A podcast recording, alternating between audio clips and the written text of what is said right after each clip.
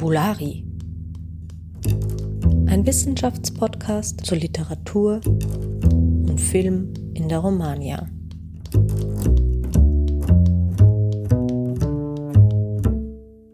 Ja, hallo und herzlich willkommen.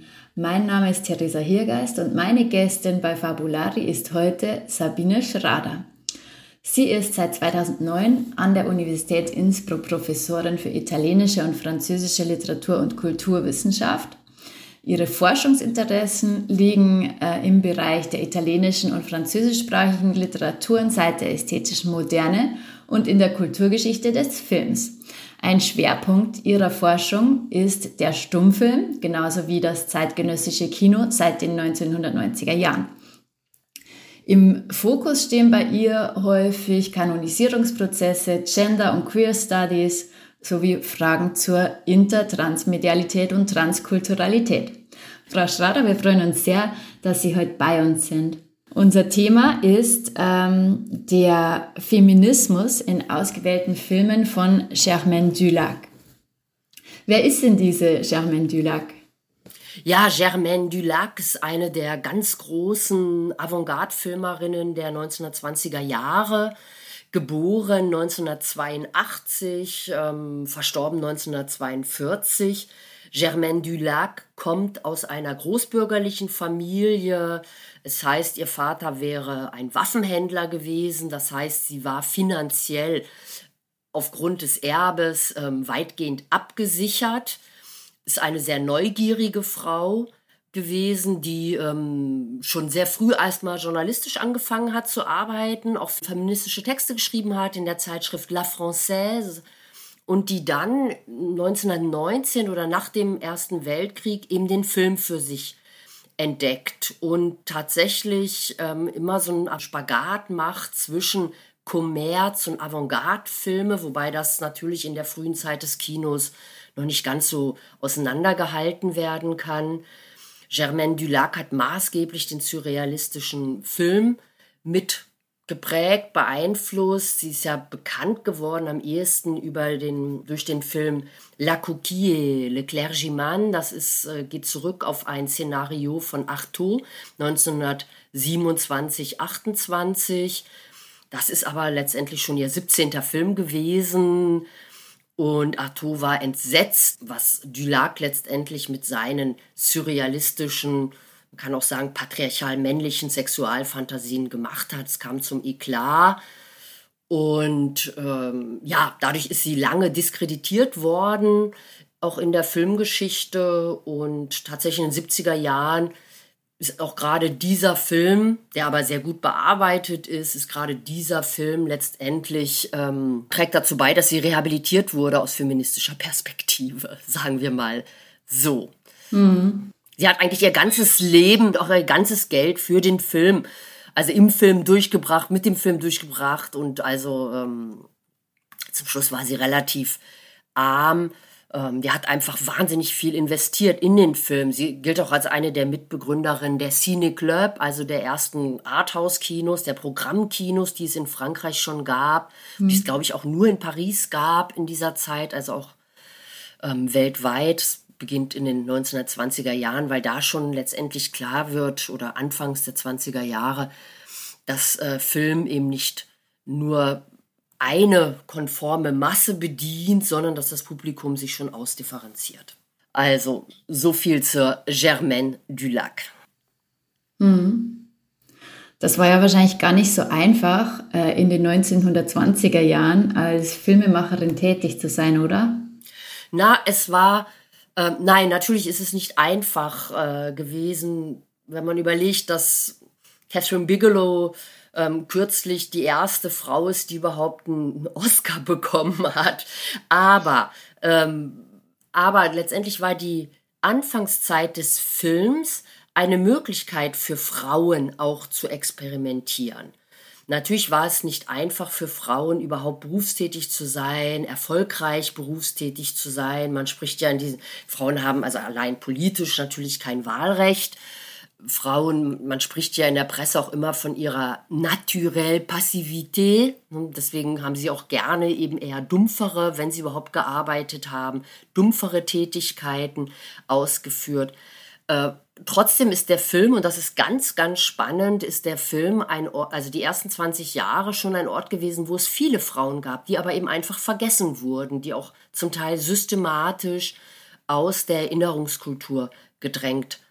Und das ist eben etwas, wozu ich mit viel Freude oder auch nicht nur ich natürlich viele mit viel Freude forschen, weil das sehr, sehr spannend ist. Und ich möchte hier eben Alice Guy Blaché erwähnen, die äh, neun Jahre älter ist als Germaine Dulac.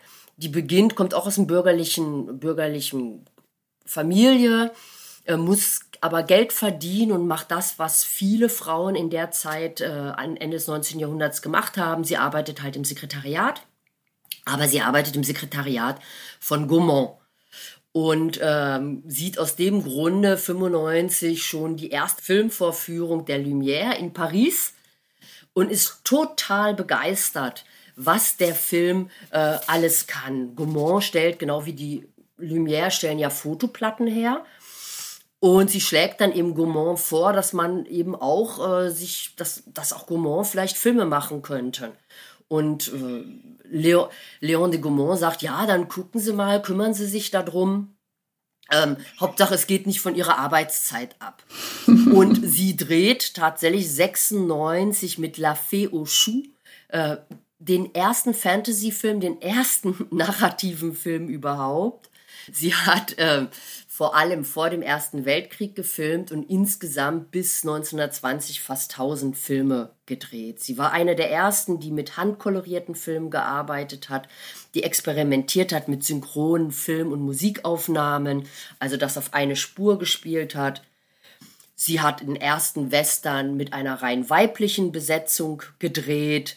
Ähm, Sie hat einen sehr schönen Kurzfilm gemacht von 1906, Les Résultats du Féminisme, wo es um einen Rollenwechsel geht, also wo die Männer eben die Frauen spielen, aber in Männerkleidung. Also das Einzige, was sich verändert, ist letztendlich die Kopfbedeckung, der Hut.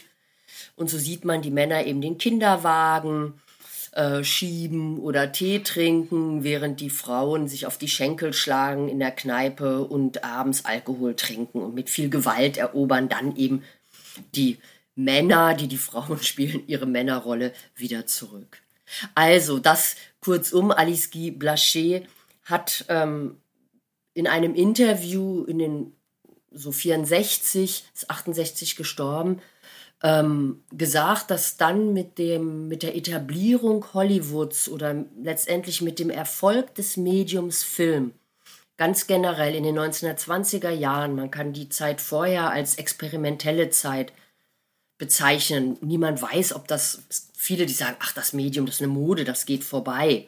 Mhm. Ne? Das ist also eine Zeit gewesen, in der auch die Frauen, weil es eben so wenig anerkannt war als Medium, wo auch die Frauen eben tatsächlich unterwegs waren, als Kamerafrauen, als Produktionsassistentinnen, ähm, als Regisseurinnen. Aus dem Grunde ist es aus heutiger Perspektive natürlich noch mal überraschender, weil der Film, also wenn man sich eben die Oscar-Prämierung zum Beispiel anguckt, wirklich ein rein, fast rein männliches männliches Genre ist.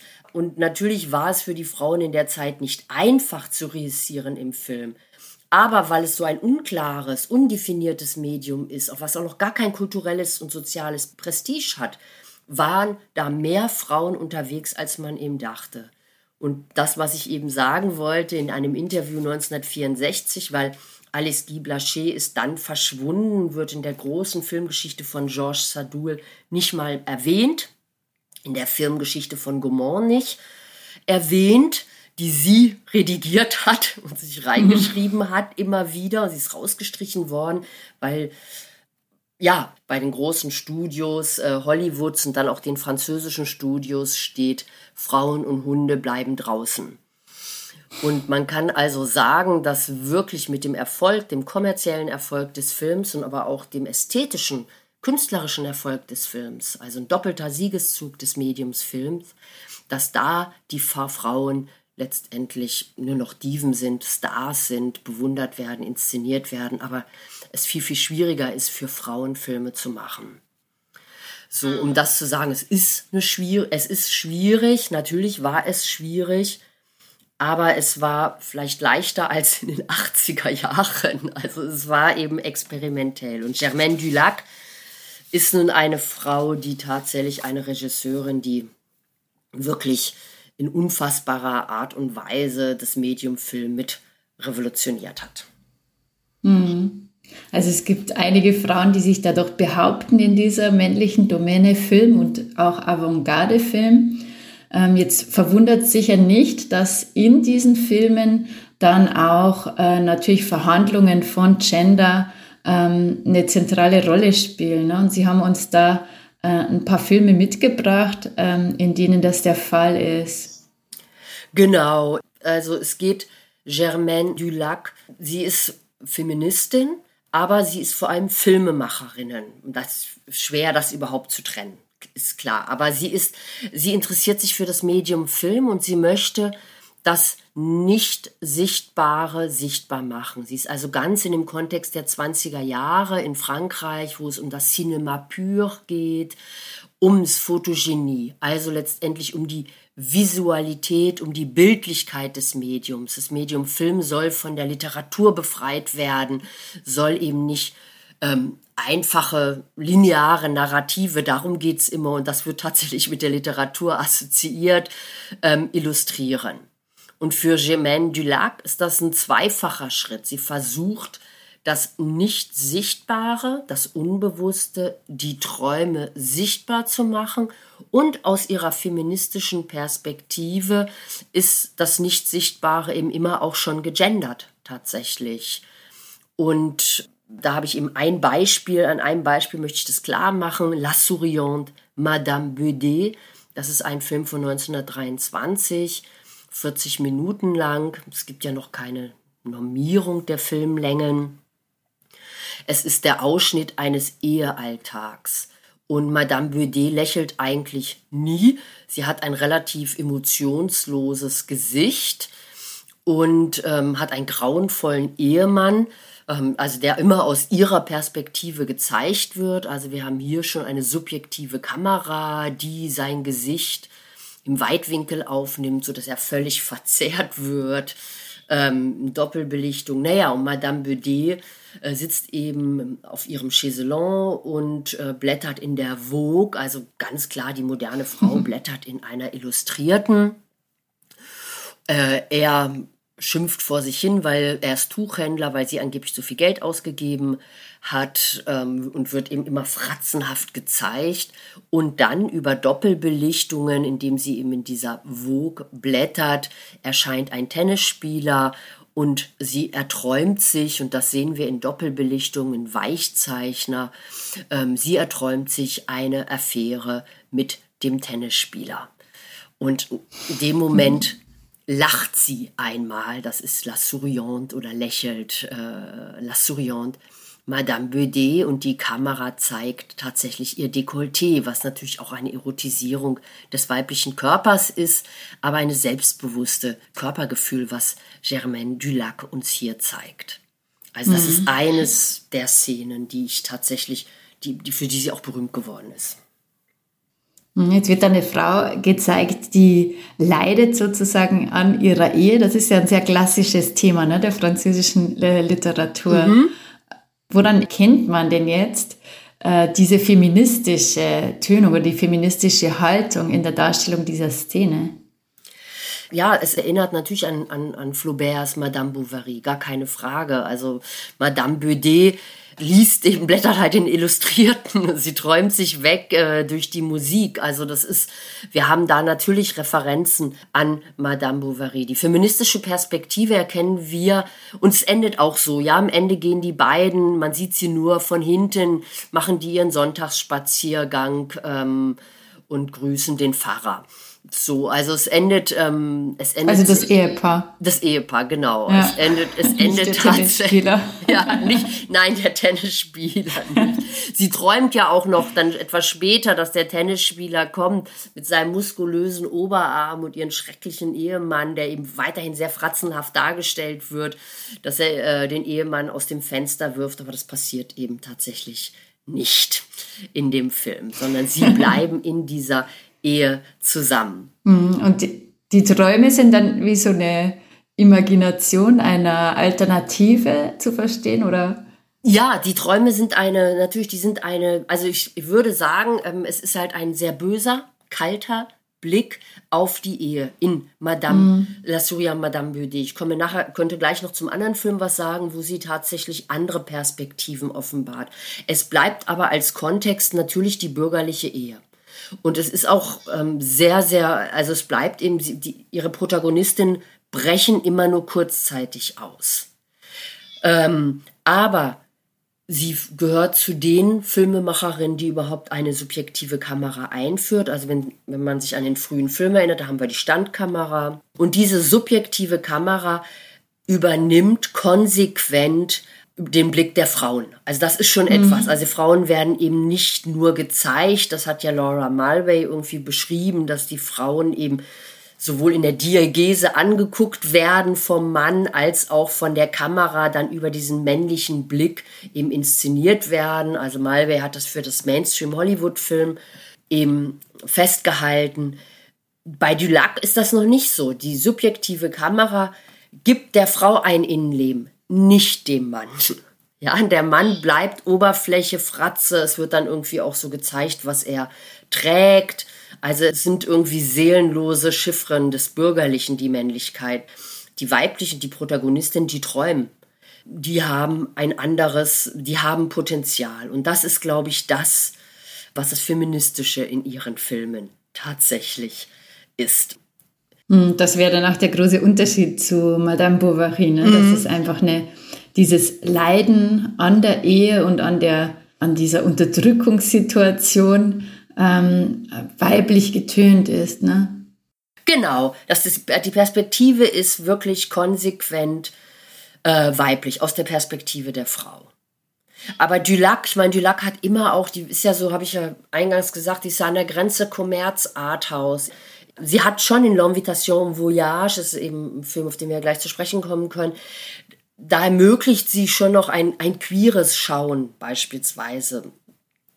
Ihre Lebensbiografie, die Biografie der Dulac, ist eine sehr mutige Biografie. Sie hat geheiratet, ähm, wie viele eben, wie, wie es üblich war in der Zeit, und hat dann ähm, in sehr vielen wechselhaften lesbischen Beziehungen gelebt. Also sie hat etwas tatsächlich. Sie hat in ihrem Leben, hat sie andere Lebensformen realisiert. Mhm.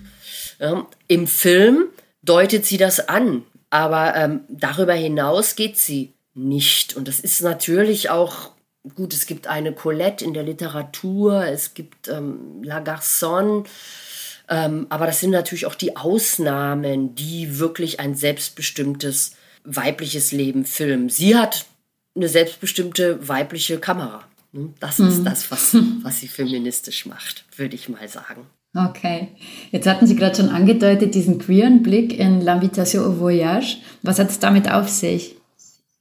Ja, auch hier muss ich gleich wieder zurückrudern. Also das Setting ist eben tatsächlich, wird aber nur über einen Flashback eingeblendet, über einen Trick. So Trickfilmartig wird der Ehealltag einer namenlosen Frau ich nenne es jetzt einfach immer nur die Frau eingeblendet, wo wir sehen, wie so ein Abreißkalender zeigt, der Mann kommt spät abends, äh, setzt sich auf seinen Stuhl, liest Zeitung, guckt auf die Uhr und geht wieder. Und das ist letztendlich, wird über einen Abrisskalender letztendlich uns vor Augen geführt, dass das jeden Tag so ist und ratzfatz ist ein Jahr um. Der Mann hat gar kein Gesicht. Ähm, und sie, diese Routine des ehelichen Alltags, letztendlich, der möchte sie entfliehen und sie geht in eine Bar. Und diese Bar heißt Envitas, ist eine Seemannsbar, L'Invitation au Voyage, also nach einem Gedicht von Baudelaire. Baudelaire ist sehr präsent, sie spielt sehr viel mit intermedialen Bezügen. Und Sie sitzt im Taxi, wir sehen aus ihrer Perspektive die Bar, wir sehen, wie Jugendliche da reingucken wollen und wie ein Polizist kommt und die Jugendlichen wegscheucht, sodass wir schon ahnen, das ist etwas Anrüchiges. Und wenn wir, ein, wenn wir genauer hingucken, sehen wir eben, dass der Polizist äh, von einer Frau gespielt wird, der beispielsweise einen Schnauzer angemalt wird. Dann geht sie durch so eine Drehtür in die Bar und diese Drehtür wird auf alle Fälle wird von einer Frau in männlicher Kleidung letztendlich, also die arbeitet als Portier. Das heißt, wir haben hier schon queere Rahmenbedingungen, dass sich Gender jenseits eben hätte, bürgerlich heteronormative Modelle denken kann. Und das macht sie allein schon durch Crossdressing oder eben durch äh, die Portière, männlich gekleidet, weibliches Gesicht, so. Und dann geht sie, wird sie eben durch diese Drehtür hereinkatapultiert. Und hier sehen wir tatsächlich schwule Männer, die zum Teil effemiert dargestellt wird. Das ist die Möglichkeit, schwul sein äh, in den 20er Jahren, auch vorher zu inszenieren oder eine der Möglichkeiten. Wir sehen eine Frau, die wir als lesbisch wahrnehmen könnten, weil sie Frauen hinterher guckt, die ebenfalls von Reisen träumt. Die Bar heißt ja L'Invitation au Voyage und darum geht es eben auch in der Bar. Und das haben wir wieder konsequent die Perspektive dieser Frau, die eben anfängt zu träumen, die tanzt und für Dulax der Film auch ein Tanz, das ist Rhythmus und die sich eben im Tanz letztendlich in einer selbstbewussten Körperlichkeit zu befreien beginnt oder glaubt, befreien zu beginnen und ähm, auf einen Liebhaber hofft. Also es ist natürlich nicht nur eine queere Bar und es gesellt sich dann ein potenzieller Liebhaber zu ihr und die Geschichte, aber auch das und sie erträumt sich tatsächlich mit ihm Reisen. Ja, und da würde ich aber sagen, dass das Setting schon ein, ein, ein eben nicht mehr rein bürgerlich heteronormatives Setting ist, dass wir hier schon ein anderes Setting haben dass der Affäre nichts wird, das liegt dann tatsächlich an dem Mann, der kurzzeitig in ihr Medaillon guckt und da eben sieht, dass sie eine Tochter hat und dann bürgerlich, moralisch handelt und sie ganz schnell verlässt und sie bleibt eben ihren Träumen überlassen und geht dann irgendwann nach Hause und macht ganz schnell das Licht aus, als sie hört, dass ihr Ehemann kommt. So, das ist auch sehr, sehr bitter. Es wird aber ähm, von der Diegese her wird aber sehr komisch auch oder wird auch letztendlich, wird eben sehr schön erzählt, wird in sehr schöne Bilder gefasst, wenn sie durchs Bullauge guckt, also auch hier wieder die Inszenierung der Schaulust und sich eben erträumt, wie eben der lieb, potenzielle Liebhaber sie umarmt, sie küsst, wo sie halt tatsächlich, wo ihr eben auf dieser Traumebene gar nicht nur auf der unbewussten, sondern auf der Traumebene Erotik und Sexualität jenseits eben von Mütterlichkeit zugesprochen wird. Mhm. Also wir haben in dem Film sowohl diese feministische Genderperspektive als auch den Versuch, binäre Geschlechteridentitäten zu transzendieren. Und in, in dieser Hinsicht ist dann jetzt sehr, sehr große Modernität in diesen Filmen schon, schon spürbar. Ja, sie transzendiert natürlich ähm, Geschlechteridentitäten. Sie verweist in ihren Filmen auf, auf die Konstruktion von Geschlecht. Sie führt die vor, also sie führt die Performance von Geschlecht vor.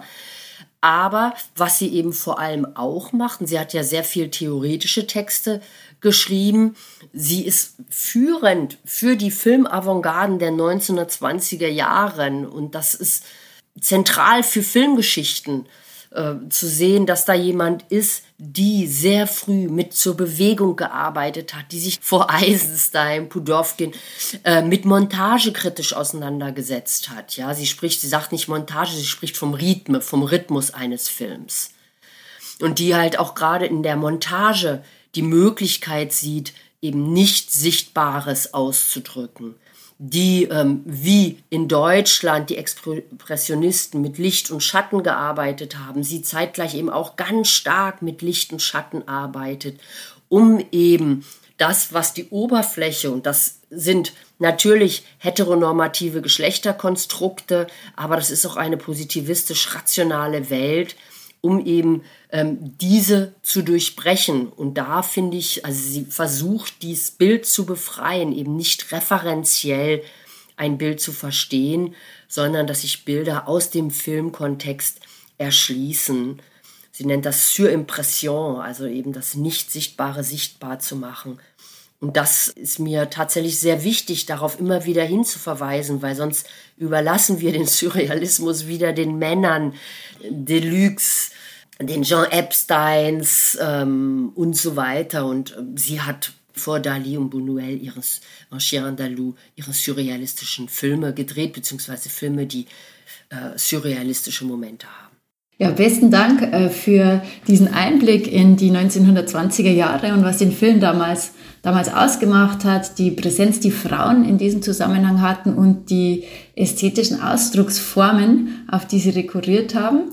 Äh, das war für uns sehr spannend. Dankeschön. Ja, danke.